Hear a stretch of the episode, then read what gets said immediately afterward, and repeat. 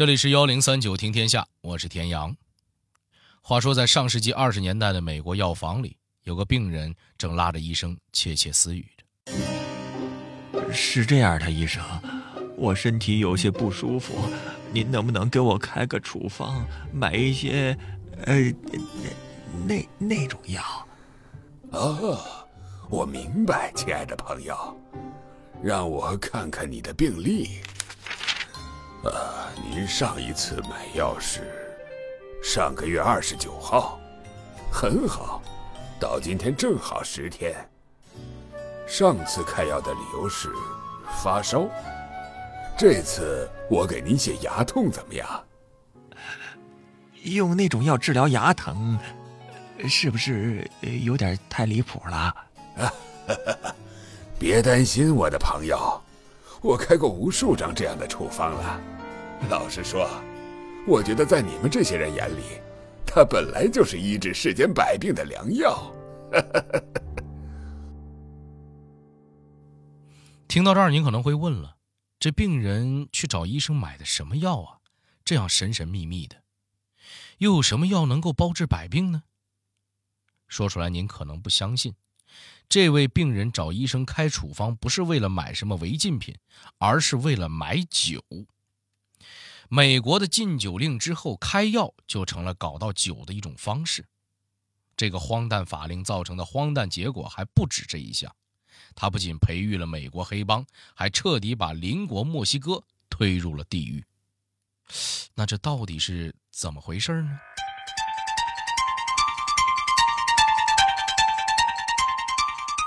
禁止贩卖酒精饮料，为什么会让黑帮崛起？墨西哥乱象横生，毒品泛滥，和这些又有什么关系？收买高官，伏击特警，墨西哥黑帮究竟猖獗到什么程度？幺零三九听天下，田阳和您聊聊墨西哥黑帮的前世今生。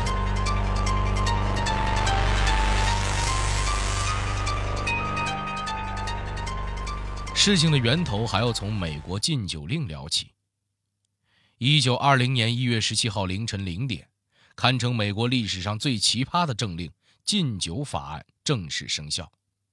这个法案规定，凡是制造、售卖乃至于运输酒精含量超过百分之零点五以上的饮料，就算是违法。之所以实施这个法令，主要是因为当时的领导人认为酒是引发罪恶的根源。然而，他们没想到禁酒引发的罪恶更加恐怖。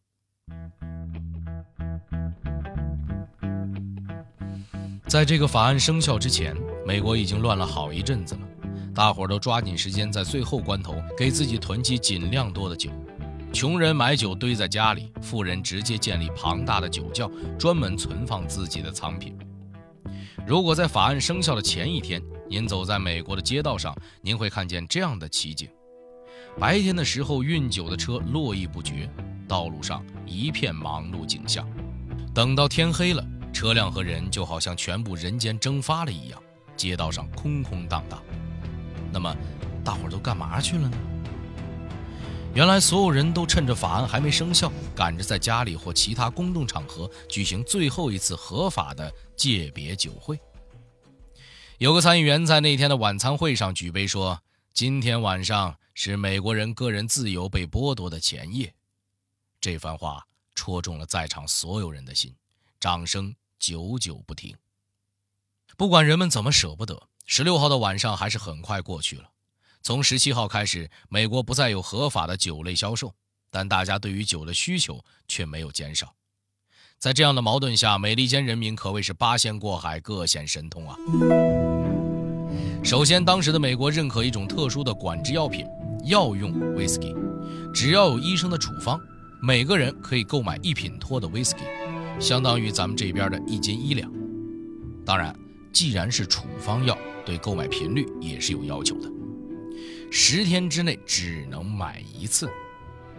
在这种背景下，就像咱们开头小剧场里说的那样，威士忌很快就成为包治百病的万灵水了。什么牙痛、头疼、感冒、发烧，通通先来上一斤威士忌再说。但是在美国看医生是很贵的，许多穷人没法花一大笔诊疗费去开一张处方，只能在家里自己想办法酿酒。而酒厂也在想方设法钻法律空子。既然禁酒令不允许出售酒精含量超过百分之零点五以上的饮料，那我们就卖半成品：浓缩的麦芽糖浆和浓缩葡萄汁儿。贴心的酒厂还附赠一张说明单据。上面详细写明了买家不应该将这些糖浆和葡萄汁进行哪些加工，否则它们就会变成酒。哎，于是，在那个年代，各种独门私酿就像雨后春笋一样冒了出来。今天，很多朋友在美国下馆子还能品尝到各有特色的自酿酒，也算是禁酒令带来的一个意想不到的副产品了。虽然自酿酒满足了一些人的需求。但大家都知道，并不是所有人都喜欢喝啤酒、葡萄酒这样的低度酒。美国黑帮发现了这个庞大的市场，开始进行自己的事业转型。在此之前，美国黑帮一直干一些抢劫、诈骗、盗窃、绑架、勒索的事情，不仅被警察围追堵截，收入也不稳定，再加上不受人民爱戴，基本上就是过街老鼠。可贩卖私酒就不一样了，一样是违法犯罪，卖酒的罪名轻，赚钱多。而且深受老百姓的欢迎，再加上很多政客下了班也要偷偷喝上一杯的，这个生意更使黑帮获得了很多政界的资源，最终催生了美国黑手党这个怪胎。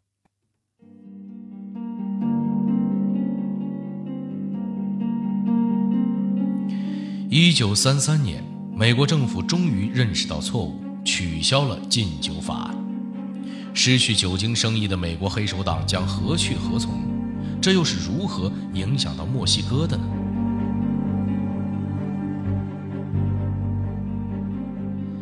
早在禁酒令取消之前，美国黑手党就开始考虑，他们现在获得的巨额利润全都是依靠着禁酒令。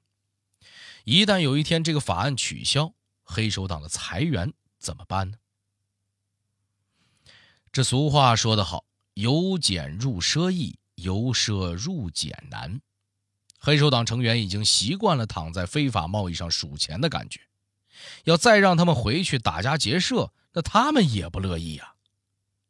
于是呢，有一些聪明的坏蛋就把主意打到了毒品贸易上。在黑手党的推动下，海洛因迅速风靡美国市场，甚至到了全球的产量已经跟不上美国消费的程度。为了弥补海洛因产量不足的空缺，这帮人又把目光盯上了止痛药物可卡因。禁酒令取消之后，美国黑帮专注贩毒，赚到了巨额的不义之财，也让他们的邻国墨西哥陷入深渊。你有些朋友可能会问了，这事儿跟墨西哥有什么关系呢？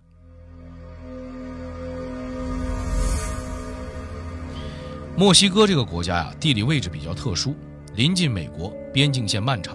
为走私毒品提供了得天独厚的条件。美国毒品泛滥之后，墨西哥一度成为世界各地向美国贩毒的中转站，专门贩毒的黑帮也就应运而生。而墨西哥政府最开始并没有意识到问题的严重性，很多政客甚至觉得，既然毒品是卖给美国人的，那不妨睁一只眼闭一只眼。要知道，墨西哥政府每年的军费开支才几十亿美元。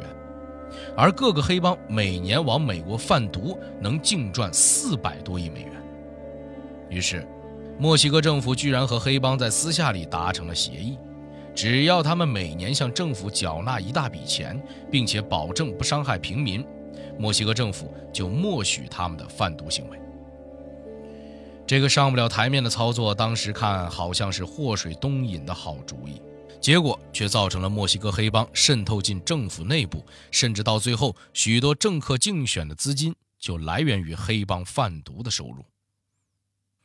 最初几年大家相安无事，可后来黑帮势力越发展越大，各个帮派为了争夺地盘火拼不断，暴力流血事件持续升级。统计数据显示，在2001年的时候，墨西哥境内和毒品暴力相关的死亡案件只有一千零八十起。总体还算平安，这个数字就疯狂飙升到了一点一万，这代表平均每天就有七个人因为毒品和暴力死亡。此时的墨西哥政府再想遏制黑帮势力，为时已晚。墨西哥黑帮这些年可不单单是卖给美国毒品那么简单，人家也用毒资从美国购买了大量军火，甚至有些实力强大的黑帮靠着武力接管了墨西哥整个州。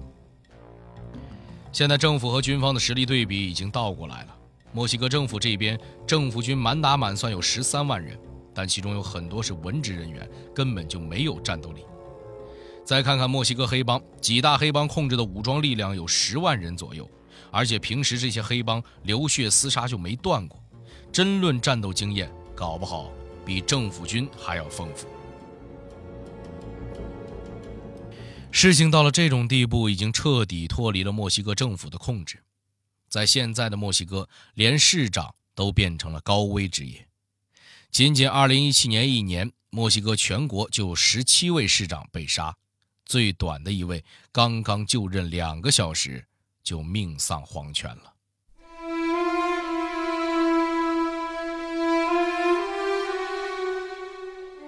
墨西哥的安全状况如此严峻，警察们会采取什么措施呢？在政府与黑帮的交锋中，又有哪些不为人知的暗流呢？如果说市长是墨西哥的高危职业，那墨西哥警察就算得上是九死一生的要命工作了。根据统计，在过去的十几年里，被黑帮残害的墨西哥警察高达十二万。黑帮的毒贩们甚至猖獗到主动伏击警察。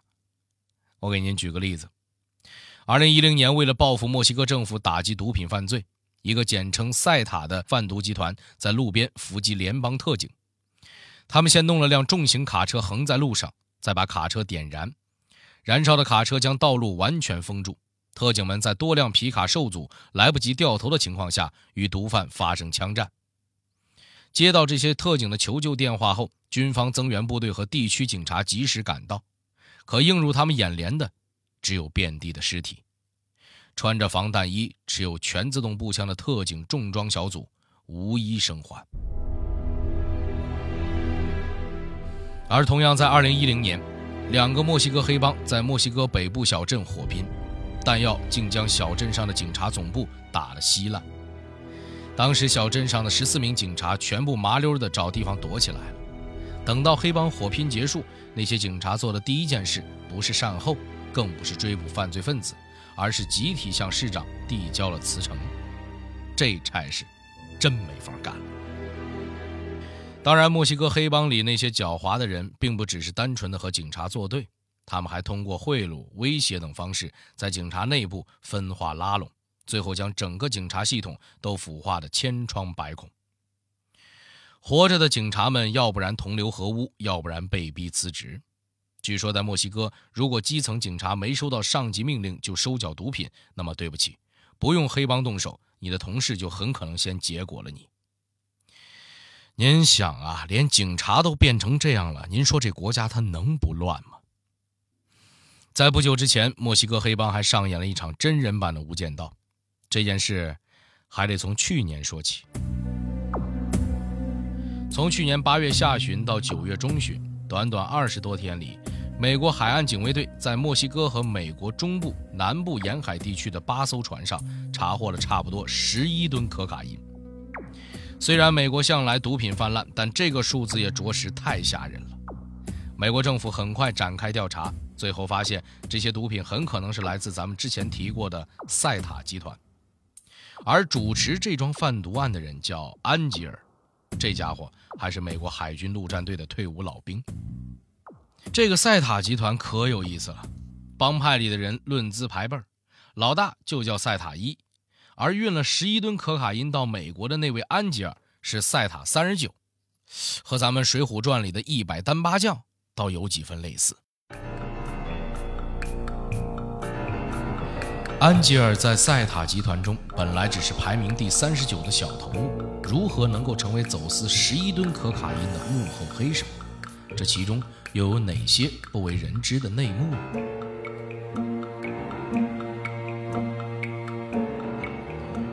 要说清楚安吉尔的发家史，咱们首先得把时间推回到二零零六年。当时墨西哥新总统上任，毅然向黑帮宣战，想要铲除这个国家毒瘤。可惜墨西哥黑帮发展了这么多年，已经是树大根深。政府军和黑帮打了几场，不仅没有使治安形势变好，反而让国家是越打越乱。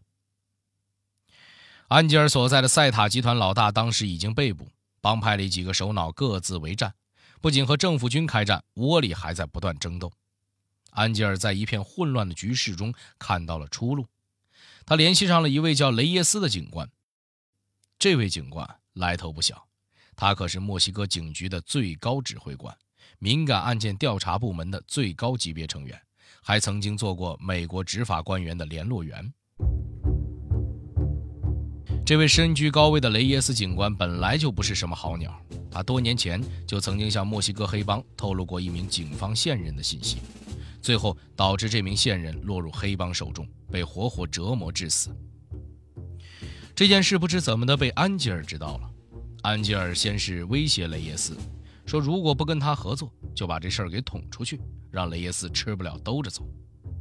然后安吉尔又向雷耶斯提出，自己可以协助警方把团伙的现任首领送入监狱。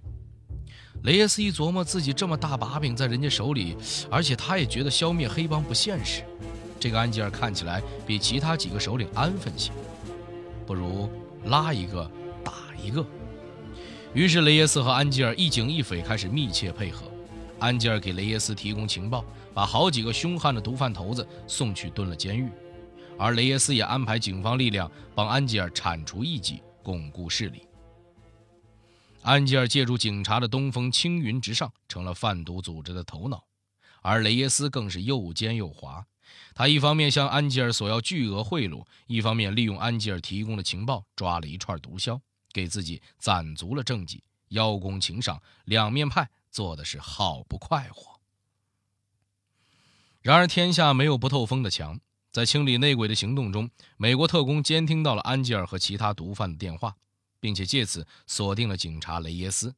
发现自己暴露的雷耶斯见势不妙，向警方自首，被判处四十个月的徒刑。虽然雷耶斯伏法了，可对比他犯下的罪行，四十个月的刑期未免显得太轻了。而毒枭安吉尔至今依然逍遥法外，从贩毒活动中抽取着大量贿赂的政府军方人员，更是潜伏在深深的水底，不知何年何月才会露头。墨西哥有句谚语叫“杂草永不死”，似乎正好贴合他们国家如今的境地。事实上，只要美国庞大的毒品市场依然存在，恐怕墨西哥距离和平安宁就有无尽的长路要走了。好了，这里是幺零三九听天下，我是田阳。最后，代表节目编辑秦亚楠、程涵，小剧场配音龙吟、陈光，感谢您的收听。另外，如果您想和我们交流互动、收听往期节目，欢迎关注新浪微博和微信公众号幺零三九听天下。